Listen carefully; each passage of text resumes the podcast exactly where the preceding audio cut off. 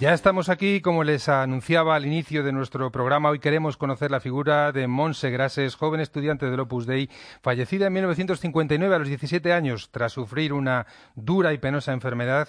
Sus virtudes heroicas acaban de ser ahora reconocidas por la Iglesia. Se abre así el camino hacia su futura beatificación. Para presentárnosla está con nosotros Rosa Pantaleoni, amiga personal de Monse, a la que acompañó durante su enfermedad. Antes de conversar con nuestra invitada, Eva Galvache va a trazar su perfil en el espejo.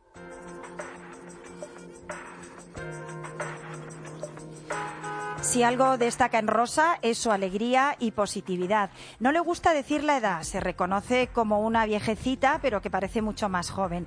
Aunque nació en Barcelona, su familia, Pantaleoni, es italiana, de Luca, en la Toscana. Va en silla de ruedas, casi desde que nació, porque a los 11 años enfermó de polio. Nos cuenta que se pasó una temporada llorando hasta que una voz le dijo, es lo que hay, y escogió el camino de la aceptación. Le ayudó mucho en este camino el fundador del Opus Dei, San José María, que le dijo un día, tú puedes ser feliz. Y ella se empeñó. Ha hecho de todo, todo lo que ha podido en su vida, viajar con sus padres, estudiar piano, farmacia, periodismo. Como corresponsal de guerra no podía ser, se puso detrás del mostrador de la farmacia. Allí lleva feliz 53 años, en la calle Calvet de Barcelona. Le gusta el contacto con la gente y siente que todo el mundo le quiere. Como cuando de pequeña iba a una casa de la obra, que siempre había una niña que estaba pendiente de ella, de llevar su silla. Una niña, cuatro o cinco años menor, a la que más tarde le detectaron un sarcoma de Ewing. Nuestra invitada no dudó en devolverle los cuidados. Por la mañana iba a la facultad, por la tarde a casa de su amiga, que se pasó un año en la cama. Rosa Pantaleoni dice que era la persona más alegre y simpática que te podías imaginar y que nunca salía triste de su casa. Esa niña era Monse Grases, de la que vamos a hablar hoy, porque la Iglesia acaba de reconocer sus virtudes heroicas, paso previo a su beatificación. Te escucha ya José Luis, su amiga Rosa Pantaleoni. A la que ya saludamos con muchísimo gusto, Rosa Pantaleoni. Muy buenas tardes. Muy bien. Y, la... muy contenta porque aunque han pasado más de 50 años, tengo los recuerdos vivos todavía. Bueno, y cuéntanos qué es lo primero que has pensado y sentido cuando tuviste la noticia de que esa esperada proclamación de las virtudes heroicas de, de Monse se había producido por parte de la Iglesia. Pues mire, la verdad es que, mm, no sé, no me sorprendió, porque en realidad yo siempre pienso que, que cualquier persona puede, puede eh, ser santo la vida ordinaria. Pero ella además tuvo la virtud extraordinaria de que tuvo esta enfermedad, este cáncer, y cómo lo llevó. A mí me encantaría contaros cosas de esta amiga maravillosa que murió muy joven. Para eso te hemos traído, claro que sí. Y, y ¿cómo era, cómo era Monse? Si la, no sé si llegaste a conocerla antes, antes, de enfermar. Claro que la conocía. ¿Y cómo era ella? ¿Y saben por qué la cuidó? Porque ella me ayudó siempre a mí que iba en una silla de ruedas antes.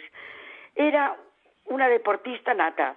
Jugaba al tenis, iba a esquiar, le gustaba dar largos paseos en bici, hacía planes con sus amigas, los domingos iba a ver las sardanas, pero nunca se olvidaba de mí que iba en una silla de ruedas. Y esto lo tengo no tengo en el corazón, ¿comprende? Hablamos de una época en que teníais 16 años, 15, 16 años. eso, eso mismo, que todavía tiene más mérito. ¿Y cómo era la familia de Monse, que por lo que he podido leer, la ha influido mucho? Yo a veces digo en broma que ella los hubiera canonizado todos en vida. Usted no sabe qué gente tan maravillosa. ¿Cómo? Allí nunca pasaba nada, nadie, nadie gritaba, nadie molestaba. Los hermanos venían del colegio y nos daban un beso a su hermana y a, a, Monse y a mí y luego se iban a hacer los deberes.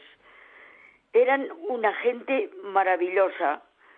Quizás no están los altares, pero en el cielo, en el cielo seguro que están. ¿Y, cómo recibieron, cómo recibieron ellos, Rosa, el, impacto que tiene que ser, pues, pues en un primer momento desgarrador, descolocador de, la noticia de, esa enfermedad? ¿Sabe qué pasa? Que no, no, no, no le encontraba lo que tenía. Hasta que de repente fue a un traumatólogo bueno, que por cierto era el mío, y le dijo que tenía cáncer. Tenía una cosa que se llama el sarcoma de Edwin, que es el cáncer peor que puede tener. y es de la juventud, porque está en un hueso, en el hueso de la pierna.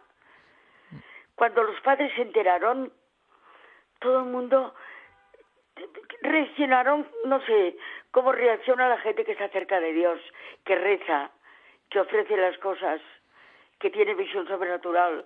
Reaccionaron así, con, con calma, con valentía y con un dolor terrible, porque, porque es horrible que te digan que tienes una hija que se tiene que morir. Eh, ¿cómo, ¿cómo, ayudó eh, a, vivir esa, esa, circunstancia tremenda la pertenencia a la Iglesia eh, expresada en concreto a través de esa em, tempranísima decisión de, de, Monse de pedir el ingreso en el, en el Opus Dei? Ah, bueno, ¿qué? ¿Sus padres o yo? ¿Yo? No, todos, todos, todos, son protagonistas de esta historia. Ella, ella, pues, em, primero se lo pensó, porque las cosas hay que pensarlas, pero yo le insistía mucho ¿Entiende? Y entonces, pues tenía una ilusión especial después en que todas sus amigas conocieran la obra. En definitiva, era lo que ella había elegido. Y yo pienso que cuando algo te hace feliz, deseas compartirlo con los demás. Ella siempre estaba pendiente de los demás.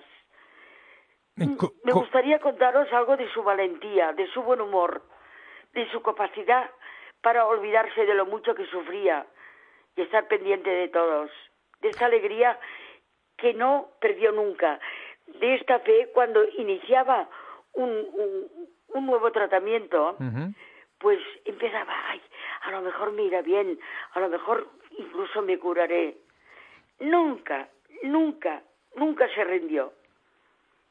Lo que la Iglesia ha reconocido es que... Lo, que la Iglesia ha reconocido, claro. Al hacerla venerable, yo creo que la Iglesia ha querido resaltar las virtudes de Monse, tal vez más que la enfermedad. Evidente. pero, nos dice que todos podemos ser santos en la vida ordinaria. esas virtudes... Yo ya lo había oído hacía muchos años, en el año 52, que me lo dijo San José María. Esto ya era una cosa que yo ya conocía. Pero lo que es extraordinario es la virtud, que en el caso de Monse yo creo que fue el terrible cáncer que padeció.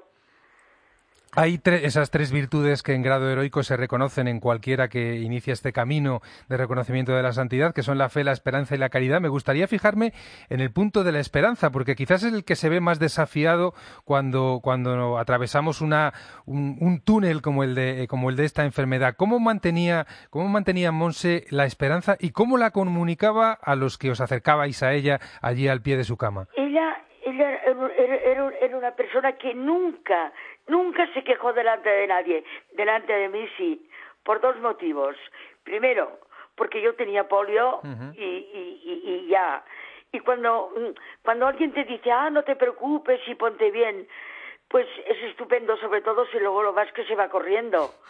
Pero, claro, como yo ya sufría y ella ya me había ayudado, cuando llegó el momento me dijo, Rosa, ¿y por qué vienes cada tarde? Yo le decía, porque tú me has ayudado hasta ahora, pues ahora es el momento que te ayudo yo. Y yo, y yo vi cómo maduraba, oiga, yo vi, yo vi, no sé, cuando, cuando rezábamos juntas, porque ella tenía un especial amor a la Virgen y devoción, cuando rezaba el rosario, no sé, era como estar más cerca del cielo. ¿Cómo, cómo, ¿Cuál ha sido ese perfume que ha dejado, se habla del perfume que dejan los santos, ese perfume que ha dejado Monse a lo largo del tiempo? Tenemos la suerte de que, de que es una persona contemporánea nuestra y tenemos testigos presenciales. ¿Cómo ha, ¿Cómo ha influido en la vida de personas como tú y otras que la hayan conocido? A mí muchísimo, porque si a mí me dicen, todo el mundo me dice, pero tú también pasas la negra y todo esto, caramba, a mí nadie me ha dicho a los 16 años que me voy a morir de un cáncer y pasando un, una enfermedad terrible de dolor, como murió ella. Oiga, se le reventó la pierna. E, era, era algo que, ¿sabe cuál es la diferencia de contarlo a vivirlo? Que yo lo viví con ella. ¿Y cómo, cómo aguantaba? ¿Cómo lloraba y, y le dolía? Pero de repente decía, Rosa, ay, qué mal ejemplo te doy, porque yo querría ofrecerle a Dios todo esto. Y yo le decía, no, mujer, no, que quejarse también desahoga. También es bueno, sí, sí. Eh, en un mundo como el nuestro, Rosa, en el mundo como el nuestro, que, rechaza, rechaza no sé. tantas veces la- la- el, el dolor, la dificultad. Oiga, sí, yo ¿Qué recuerdo cuando murió, la gente del barrio estaba en los balcones cuando sacaron la caja. Y esto, esto me impresionó muchísimo.